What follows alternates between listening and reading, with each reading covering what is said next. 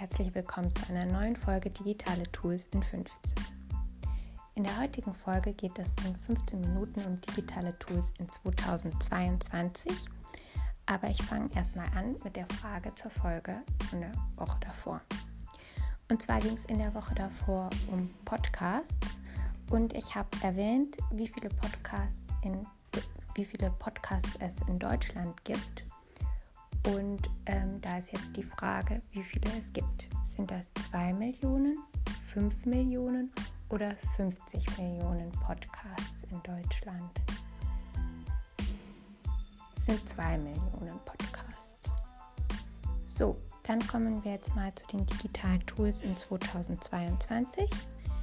Ich habe mich ein bisschen umgehört, welche Trends es gibt, welche technischen Neuerungen kommen habe so ein bisschen einen breiten Mix, also Social Media, SEO, SEA, alles dabei, auch so ein bisschen übergreifend.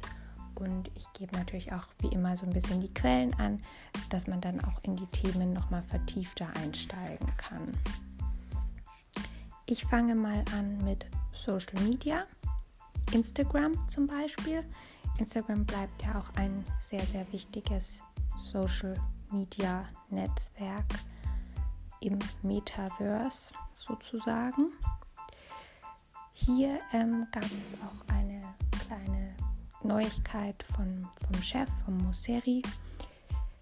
Video bleibt Prio Nummer 1 bei Instagram. Das ist die erste Message. Die zweite Message ist, dass das Messaging immer wichtiger werden wird bei Instagram. Die dritte Message ist, dass Transparenz wichtig ist. Und viertens möchte Instagram mehr die Creator fördern.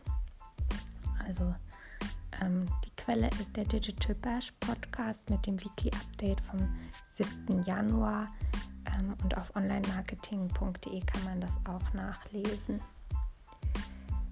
Zum ersten Punkt, ähm, Videos sind in 2022 einfach enorm wichtig. Das gilt nicht nur für Instagram, auch im SEO, auch auf anderen Social-Media-Plattformen werden sie vom Algorithmus gut bewertet, aber sie sind natürlich auch einfach so ein, eine gute Möglichkeit, um Wissen zu vermitteln, um äh, eine Bindung zum Kunden aufzubauen, um Brand Awareness zu schaffen. Also man kann mit Videos sehr, sehr viel machen.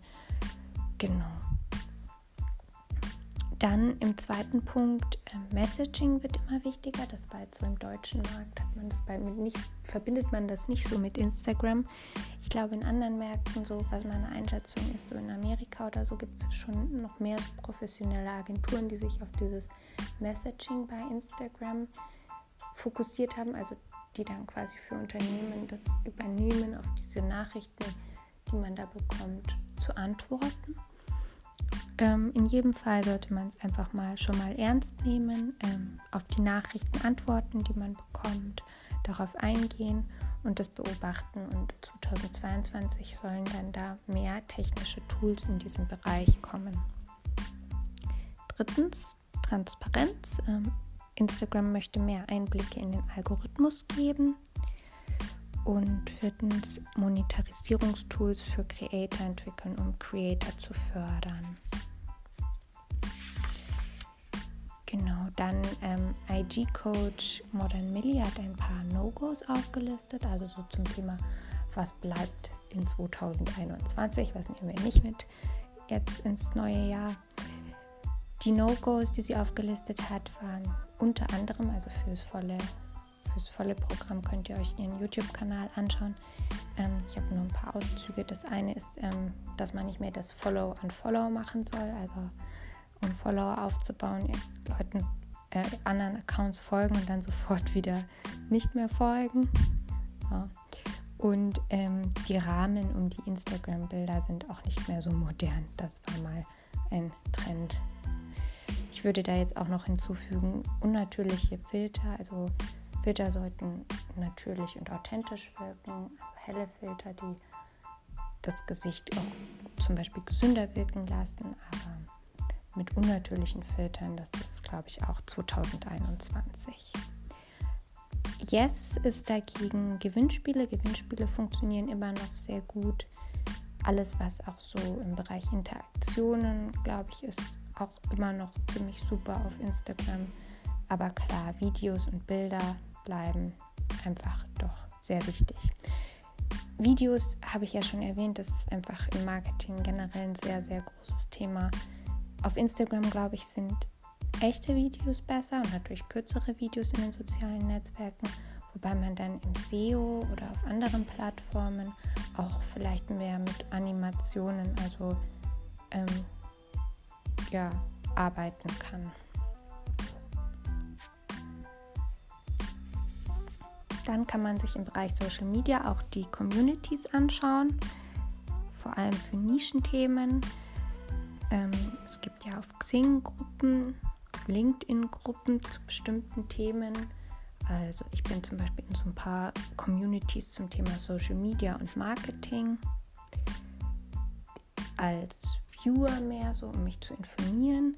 Natürlich kann man diese Gruppen auch nutzen, um auf eigene Events oder eigene Themen ähm, aufmerksam zu machen. Man kann auch selber solche Gruppen gründen für die eigene Kundschaft, für Interessenten und dann da so ein bisschen Engagement schaffen. Das ist dann vielleicht auch in geschlossenen Gruppen, schafft man vielleicht auch höhere Interaktionsraten und Diskussionen aufzubauen, wie, in einem, wie auf einer sehr öffentlichen Unternehmensseite. Deswegen kann man sich das ruhig mal anschauen. Xing hat auch so einige neue Features. Ich jetzt gesehen, als ich die App geöffnet habe. Man kann da jetzt sogar Stories posten. Genau. LinkedIn wächst auch weiterhin sehr, sehr stark. Hatte 2021 wohl 61% Wachstum der Werbeeinnahmen im Vergleich zum Vorjahr. Meine Quelle ist hier klickkomplizen.de. Und ähm, die Klickkomplizen announcen auch ein paar neue Funktionen für 2022. Also zum Beispiel kommen neue Funktionen für Events. Zum Beispiel eine Registration Form, Event Analytics und Event Ads. Und auch neue Werbefunktionen sollen kommen, wie die Document Ads für E-Books und die Produkt-Ads für Shops. Dann im Bereich SEO, äh, da kann ich dann zum Thema 2022 den Search Camp Podcast von Markus Hövener empfehlen. Zwei Punkte, die ich daraus jetzt für diesen Podcast mitgenommen habe. Das eine ist, dass es noch keine klare Ansage für die inklusive Sprache bei Google gibt gibt für 2022. Da ist Google einfach noch nicht ganz so weit, weil ja inklusive Sprache in jeder Sprache ein bisschen anders ist. Und gibt es ja so ein bisschen SEO-Diskussionen, wie man jetzt am besten gendert. Ich glaube, die gängige Meinung ist, dass das Gendern mit Doppelpunkt im deutschen Raum gut ist, aber es wird jetzt auch nicht besonders positiv von Google bewertet. Dann gab es ein Update bei der lokalen Suche, sodass die Entfernung vom User und dem Eintrag in Google stärker gewichtet wird als zuvor. Kann man sich auch mal im Kopf behalten, aber für mehr könnt ihr euch eben diese Search Camp Podcast Folge anhören. Dann ähm, soll für 2021 so ein bisschen so dieser Mix aus Evergreen Content und News Content im Vordergrund gebracht werden. Also das kann man sich mal so ein bisschen im Kopf behalten. Evergreen Content ist ja sowas wie Verzeichnisse und Glossare und News wären dann eher so Blogposts mit neuen Themen. Dass man da schaut, dass man als Unternehmen so ein bisschen beides hat. Vor allem so im Bereich Educational Content. Ja, macht ein guter Mix Sinn. Also kann man jetzt nicht sagen, das eine ist wichtiger wie das andere. Und klar habe ich schon erwähnt, die Videos, auch animierte, kann man sehr gut im, im SEO einsetzen für die User Experience. Allgemein auf majestic.com gab es auch 66 SEO-Tipps. Die waren sehr sch schön zu lesen, kann ich auch empfehlen. Und einer davon war Never forget that your job is to answer the searches, also to answer the user searches, also ja, genau, dass man halt nicht vergessen soll, dass es darum geht, dass man die Suchanfragen beantwortet und dass man eine sinnvolle Antwort auf die Intention vom User gibt. Also generell gibt es auch mehr Fokus auf den, den Intent, also den, was möchte der Suchende finden. Und in Sistrix gibt es halt auch so eine Search Intent Übersicht, wo man so ein bisschen sich daran orientieren kann. SEA bleibt auch wichtig.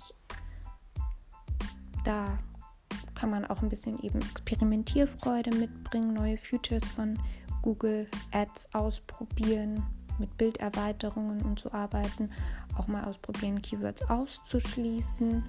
Man sollte dann immer, wenn man was macht, zwei Wochen warten, habe ich gelernt, damit der Google-Algorithmus das lernen kann und sich so ein bisschen an die Veränderungen, die man in der Kampagne macht, ähm, sich darauf einstellen kann.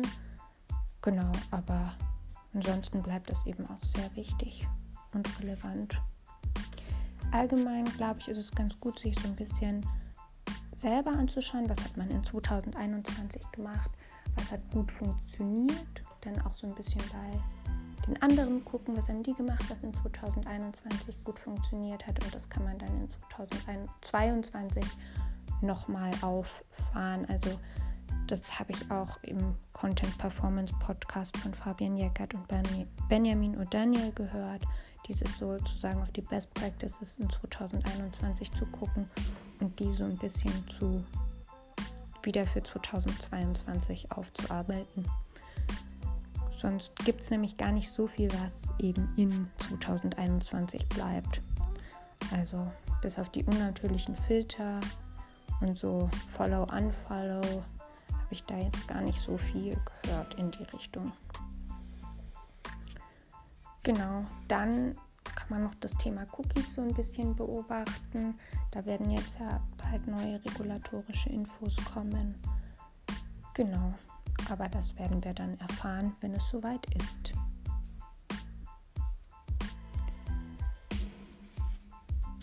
Genau, das war es dann so ein bisschen mit den Neuigkeiten für 2022. So ein kleiner Überblick, Social Media, SEO und SEA.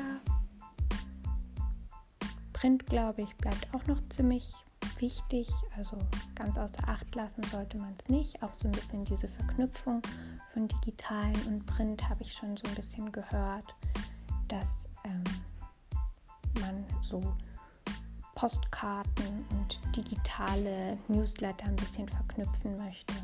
Sowas, glaube ich, könnte auch gut funktionieren. Dann das Thema Live-Shopping und solche Themen können auch in 2022 nochmal stärker an Gewichtung gewinnen. Podcasts, denke ich, bleiben auch spannend. Ja. Wir werden sehen.